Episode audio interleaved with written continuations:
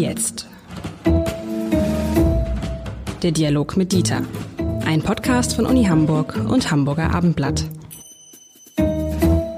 Herzlich willkommen. Mein Name ist Lars Heider und ich darf wie immer in dieser Woche mit Dieter Lenzen, dem Präsidenten der Universität Hamburg, diskutieren. Nicht in seiner Funktion als Präsident, sondern als Wissenschaftler und kluger Kopf. Und Herr Lenzen, wir haben ja tatsächlich in den vergangenen Wochen ganz schön für Diskussionen gesorgt mit all dem, was wir hier gesagt haben. Vielleicht schaffen wir es auch heute. Wir wollen heute darüber sprechen, wenn Sie einverstanden sind, über die Frage, die mich total bewegt. Müssen Politiker eigentlich andauernd Bücher schreiben? Insbesondere dann, wenn sie Kanzlerkandidat oder Kanzlerkandidat sind oder werden wollen. Muss das sein? Muss ein Politiker irgendwie mal, wenn er nach oben will, ein Buch schreiben? Ja, einen guten Tag auch in die Runde. Ja, das scheint ja so zu sein, dass das gefunden wird. Die Frage ist, wer das meint. Also Verlage meinen das auf jeden Fall, denn man scheint ja damit Geld verdienen zu können, sonst würde man es nicht machen. Es sei denn, sie werden äh, mit Druckkostenzuschüssen gedruckt von der Partei oder anderen Organisationen. Das will ich nicht ausschließen, müsste man prüfen. Ähm, dann äh, die Politiker selber, die das äh, machen lassen oder selber machen, das ist ja unterschiedlich, scheinen zu glauben, äh, dass äh, das ihre Chancen vergrößert. Möglicherweise eben auch die Kampagnenleiter, die sagen, du musst ein Buch schreiben. das wäre noch eine dritte Quelle. Und die vierte ist die deutsche Geschichte, weil man in Deutschland offenbar der Meinung ist, dass man auch diesen Teil, ich kann ein Buch schreiben, zeigen muss als ein Element von akademischen oder intellektuellen. Und ähm, das äh, führt dann dazu, äh, dass so viele Bücher geschrieben werden. Ist übrigens interessant. Ähm, ich habe äh, mal recherchiert, wer eigentlich wie viele Bücher geschrieben hat von den Politikern, sagen wir mal, der letzten 30, 40 Jahre. Und da schießt also Helmut Kohl mit 27 Büchern den Vogel ab. Das hätte ich selbst nicht erwartet. Helmut Kohl ähm, hat 27 Bücher geschrieben? Ja, also die sind erschienen unter seinem Namen, sagen wir mal vorsichtig so. Ähm, und äh, auch interessant ist Theo Weigel mit acht, ähm, Sarah Wagenknecht, da wundert es eigentlich, mit zehn, ähm, Frank-Walter Steinmeier mit elf und Sigmar Gabriel sogar mit neun äh, Büchern. Äh, das streut dann so über einen Zeitraum von zehn, manchmal 20 Jahren, je nachdem, wie lange man im Amte war. Das bei Kohl natürlich auch ein Gesichtspunkt. Das erste ist 76 bereits erschienen. Wenn man sie schreiben, also Wissenschaftler schreiben ja eigentlich immer Bücher, ne? also ob man das jetzt Bücher nennt, aber man schreibt große Werke. Was sollte das Kriterium sein, wenn man ein Buch schreibt? Sollte es nicht vor allen Dingen sein, wenn man ein Buch schreibt, dann muss man auch selber in der Lage sein, dieses Buch zu schreiben und sich nicht ähm, Hilfe, große Hilfe von anderen holen? Ja, also ich sage mal aus wissenschaftlicher oder aus Autorensicht, Stichwort Plagiate und so weiter, ähm, äh, ist das völlig richtig.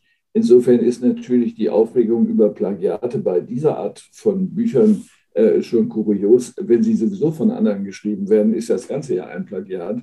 Ähm, aber das ist sicher im Einzelnen, ist das sicher im Einzelnen unterschiedlich zu bewerten. Ähm, also mit anderen Worten, es kommt darauf an, was man erwartet. Äh, wenn wir mal uns schnell darauf einigen, dass mit einigen Ausnahmen, vielleicht Sarah Wagenknecht, dass in der Regel die von anderen geschrieben worden sind oder zumindest zu einem erheblichen Teil von sogenannten Ghostwritern, äh, dann müssen wir uns nicht darüber unterhalten, ob das gut war, das zu schreiben, sondern ob es gut war, das schreiben zu lassen. Und das muss man an Erfolg messen. Und das ist ja ein wissenschaftlicher Erfolg. So, äh, die andere Frage ist ja, und das ist eigentlich entscheidend, hat der diejenige etwas zu sagen? Was ja. steht denn da eigentlich drin, wo man sagt, oh mein Gott, das ist überhaupt eine gute Idee, da hat noch keiner drüber nachgedacht. Jetzt wähle ich den oder ich denke drüber nach. Ähm, und das, was man, es gibt so ein bisschen in der Literatur, die sich damit beschäftigt, was wir da lesen, ist dann äh, doch äh, äh, von Analysten, die sich das angeguckt haben, die dann sagen, also das meiste ist gähnende Langeweile und Parteiprogramme, die umgeschrieben worden sind.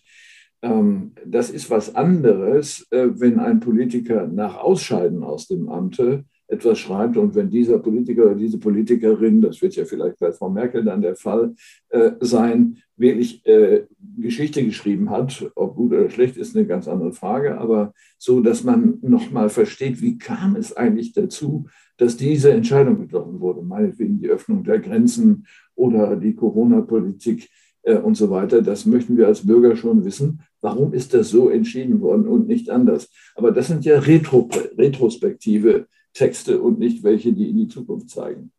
Meinen Sie, dass Angela Merkel uneitel, wie sie rüberkommt, tatsächlich ein, ein, ein Buch oder mehrere Bücher über ihre Regierungsjahre schreiben wird? So richtig vorstellen kann man sich das nicht. Es ist ihr ja auch zu gönnen, dass sie sich mal ausruht und äh, in den Garten legt. Äh, aber wenn ihr das Spaß macht, sollte sie das tun. Wir wären, glaube ich, schon neugierig, wenn wir ein ehrliches Buch erwarten könnten, wie es zu der einen oder anderen Entscheidung gekommen ist. Äh, auch übrigens, äh, wo es Differenzen zwischen ihrer eigenen Auffassung und den dann tatsächlich stattfindenden politischen Prozessen gab. Es ist ja nicht so, dass alles gelingt, was man macht, sondern ab und zu muss man dann auch Kompromisse machen oder sogar zurückstecken. Das ist ja bei ihr auch der Fall gewesen. Kommen wir nochmal zu den aktuellen Politikern. Da habe ich mich gefragt, ob man als aktueller Politiker, wenn man ein Buch schreibt, nicht immer einen Fehler macht. Denn wenn man ein Buch schreibt, macht man es entweder nebenbei und dann wird es nicht gut. Oder man macht es nicht nebenbei und da muss man sich ja den Vorwurf gefallen lassen, sag mal, hast du als Minister, als Ministerpräsident, als Kanzlerkandidat auch noch Zeit, ein Buch zu schreiben? Das kann doch gar nicht sein. Du sollst doch deine ganze Kraft in das Amt legen. Also so oder wie man es macht, macht man es doch eigentlich falsch. Insofern ist es doch das Beste, wenn man es dann lässt. Also wenn ich mich in die Lage versetzen würde, ein politisches Amt anzustreben, würde ich vielleicht auch eher davon absehen, schlicht damit diese Vorwürfe nicht kommen. Es kommt ja ein bisschen darauf an, ob einem das Schreiben leicht fällt und ob man glaubt, ich habe hm, eine Analyse vorzulegen, die hat noch keiner gemacht oder so, also Originalität äh, zu bieten hat. Manche meinen, sie sind originell, sind sie aber gar nicht, aber das ist natürlich dann schon der falsche Weg. Wichtig ist, sich dann auch beraten zu lassen, ob man wirklich gut beraten ist, wenn man das tut.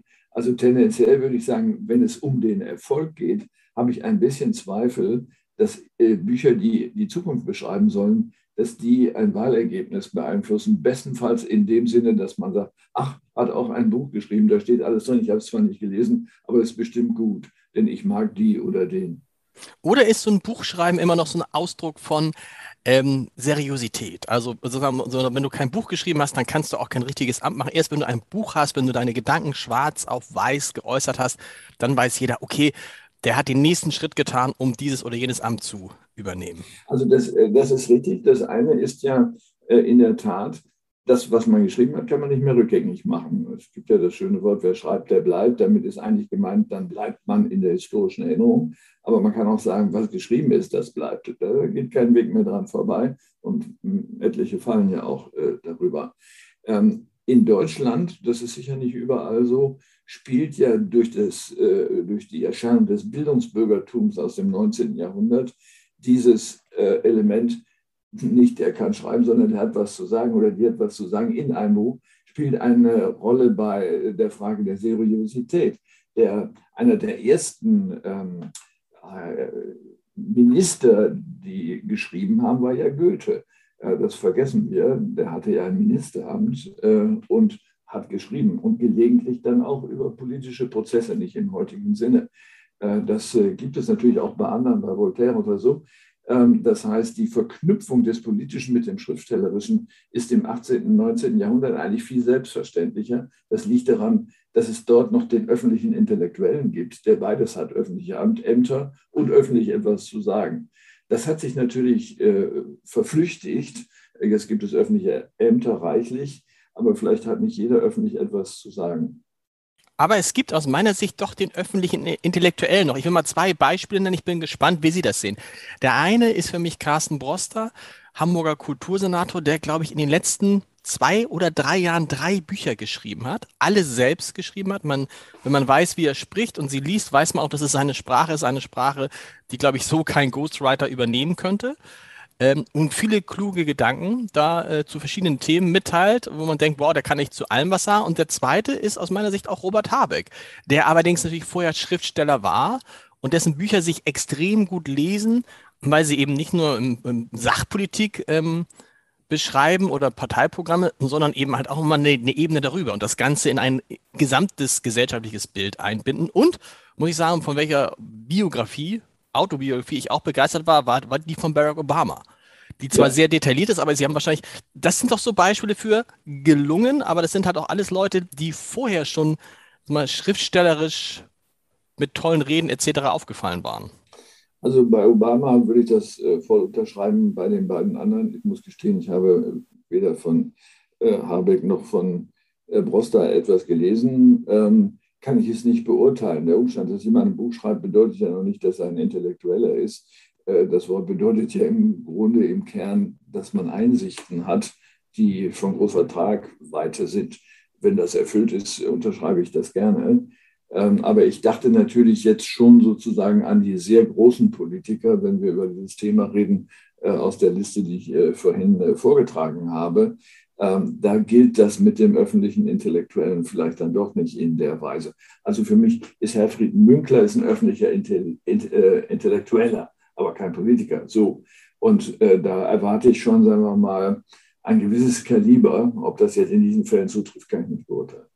Wie ist, es, wie ist es bei Ihnen insgesamt? Wie gern lesen Sie Bücher, die amtierende Politiker geschrieben haben? Äh, äh, fast gar nicht, weil ich nichts erwarte darin. Äh, die Dinge, die man äh, gelesen hat, sind da so, dass sie also in der Tat Langeweile auslösen. Ähm, die Bücher, die ex post geschrieben werden, also im Nachhinein, nicht, äh, das ist dann was anderes. Helmut Schmidt hat da ja auch viel gemacht.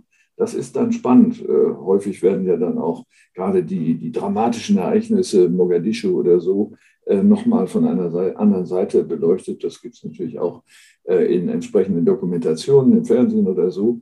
Aber das finde ich auch wichtig, damit man Politik im Nachhinein versteht. Was ich mir auch noch frage, und ich habe versucht, da was zu recherchieren, und mal findet man was, mal findet man nichts. Was machen die Politiker eigentlich mit dem Geld? Dass sie dadurch verdienen, weil das kann ja auch noch ein Ansporn sein. Ne? Also wenn man ein bekannter Politiker ist und ein Buch schreibt, dann kann es ja schnell mal in die, in die 50, 60, 100.000 äh, Auflage gehen und dann ähm, ist da ja auch richtig Geld mit zu verdienen. Ja, das ist eben die Frage. Ähm, der Politiker, die Politikerin muss ja daran interessiert sein, dass das Buch so günstig ist, dass es auch gekauft wird, weil es ja gelesen werden soll. Äh, ob die Verlage im, in jedem Fall die üblichen äh, 8 bis 10 Prozent Tantieme einräumen oder ob die sagen, äh, das äh, geht jetzt nicht, wenn wir so einen niedrigen Preis machen sollen, dann gibt es hier keine Tantieme, wird von Fall zu Fall unterschiedlich sein. Äh, es ist ja eine Nebeneinnahme, also im rechtlichen Sinne, wenn diese Politiker bereits in einem Amt sind, dann ist das anzeigepflichtig und ab einer bestimmten Größe möglicherweise auch abführungspflichtig. Das weiß ich für die Politiker nicht. Ich kenne es nur für Beamte. Ähm, aber ähm, im Zweifelsfall könnte es mal viel Geld bringen. Ich glaube, das prima facie nicht, weil, äh, wie gesagt, der Preis muss nach unten gefahren werden und deswegen äh, wird es da nicht sehr viel Spielraum geben. Vor allem, wenn man an die Wahl denkt, erreicht man wahrscheinlich mit so einem Buch auch nur eine ganz spezielle Gruppe von Menschen. Ne? Also wenn, wenn, Sie schon keine Bücher von Politikern lesen und ich auch nur begrenzt, äh, dann äh, reicht man sogar auch uns nicht, aber man reicht wahrscheinlich, wen erreicht man da nicht? Wer ist das Publikum, das sowas lesen soll? Ja, ich meine, man muss sich ja Folgendes überlegen. Äh, wenn man es liest, dann will man wissen, was erwartet mich, wenn ich diese Person wähle. Wenn ich aber der Auffassung bin, und die würde ich gerne äh, nach vorne äh, schieben, das wird sowieso nicht stimmen und es wird auch nicht eintreffen, weil es einfach so viele Faktoren gibt, die in Entscheidungen hineinwirken, die man gar nicht vorhersagen kann, äh, sodass äh, die großen Pläne entweder völlig abstrakt sind, äh, sodass man sagen kann, ja, ja, wir müssen das Klima schützen, wunderbar, und da kann man so ein paar Dinge dazu schreiben, unterschreiben wir sofort. Aber wenn es um die Details geht, das ist ja jetzt die Debatte, die wir da haben, was soll ich bezahlen? Noch mehr als 16 Pfennig, äh, Cent, als 16 Cent mehr bei, an, der, an der Säule, an der Benzinsäule? Ja oder nein? Da schreibt ja keiner da rein. Man ist ja nicht wahnsinnig, äh, weil äh, dann äh, man, sagen wir mal, in kleinen Gruppen alles Nichtwähler erzeugt, wenn man so konkret wird. Das stimmt. Und ich muss gerade noch daran denken, an das Buch von Annalena Baerbock. Ich habe da mal reingelesen zumindest. Ähm, ist man dann selbst damit zufrieden, wenn man feststellt, naja, das ist eigentlich eine Zusammenschreibe von ganz vielen Dingen, die überall schon stattgefunden haben? Das, dann sollte man es lieber lassen, oder? Äh, das äh, denke ich schon, ja. In dem Sinne, wenn es, sagen wir mal, ein narzisstisches Element ist, äh, sich das anzugucken und sagen, oh, schönes Buch geworden, ist von mir, mein Name steht oben drüber oder so. Das hat man im wissenschaftlichen Bereich so als junger Wissenschaftler, wenn man sich zum ersten Mal gedruckt sieht, dann äh, steht man vom Rasierspiegel und sagt, du bist großartig. Das legt sich aber, das kann man sagen, äh, in Kürze. Und wenn Sie das zwei, dreimal gemacht haben, dann finden Sie das nicht mehr interessant. Ich muss für mich persönlich sagen, ich lese nie, was ich geschrieben habe hinterher. Tatsächlich auch nicht später mal so, dass Sie mal nein, an, an, an Ihr Bücher. Nein? Auf gar keinen Fall. Ich weil man sieht, ich, an, anfangen, mich zu ärgern. Weil das ist ja dabei gedacht, das hättest du anders formulieren müssen. Oder so, das war zu dem Zeitpunkt okay, aber es ist nachher nicht mehr richtig. Also mit anderen Worten, äh, es ist ein bisschen eine Frage des Narzissmus. Ich würde eher einen Schreck bekommen, wenn ich das lesen müsste, alles, was ich da so abgesagt Kommt ja hinzu, dass die Politiker meistens, dass diese Bücher ja geschmückt sind mit dem Porträt des Politikers. Ne? Also bei Annalena ja. Baerbock, Bom, war es bei Annalena Baerbock, wir können so vermuten, dass was viele sagen, dass sie dachte, sie müsste auch ein Buch schreiben, weil Robert Habeck so viele Bücher geschrieben hat. So nach dem Motto, also das ist das, was mir noch fehlt zu Robert Habeck, deshalb muss ich das auch noch machen. Man wird es, man wird es, wir können es nur, wir können es nur anekdotisch ähm, vermuten, ne? Und das wollen ja, wir natürlich aber nicht. Ich meine, so viel hat er ja gar nicht geschrieben jetzt an Büchern, die politisch relevant sind. Äh, ich habe nur zwei gefunden, aber äh, auf jeden Fall, ähm, man muss das gemacht haben. Ich glaube nicht, dass das ein Abgrenzungsmoment äh, gegenüber Herrn Habeck ist, so etwas geschrieben zu haben. Aber man könnte ja sonst ja auch sagen, wenn man es nicht macht, kann man sagen, wisst ihr was, Leute, ich habe gar keine Zeit, jetzt auch noch Bücher zu schreiben. Ich muss mich um euch kümmern, um eure Probleme, um die Politik. Wann soll ich denn noch ein Buch schreiben? Das versteht, ich glaube, das würde ja jeder verstehen. Umgekehrt hat der Karl Theodor zu Gutenberg und viele, die diese Promotionsprobleme gesagt haben, immer gesagt, na, ich hatte nicht so viel Zeit, deshalb muss ich abschreiben. Dann denkt man, naja, dann lass es doch, wenn du keine Zeit hast, weil äh, du musst, musst dir ja Zeit nehmen für sowas, wenn du es wenn ernst meinst. Also ich würde sagen, die Glaubwürdigkeit steigt dadurch nicht, wenn man solche Erklärungen bietet. Ähm, ich würde sagen, wenn jemand in zehn Punkten sagt, wie die Welt mit ihm oder ihr aussehen wird äh, in fünf Jahren, das ist für den potenziellen Wähler viel wichtiger, aber konkret genug, wirklich. Und äh, es gibt kaum was Konkretes in diesem Genre, äh, was ja auch nachvollziehbar ist, aber was uns eben auch traurig macht in Bezug auf Politik als System überhaupt. Lieber Herr Lenzen, vielen Dank. Es war wunderbar. Wir hören uns in einer Woche wieder. Bis dahin. Bis dahin.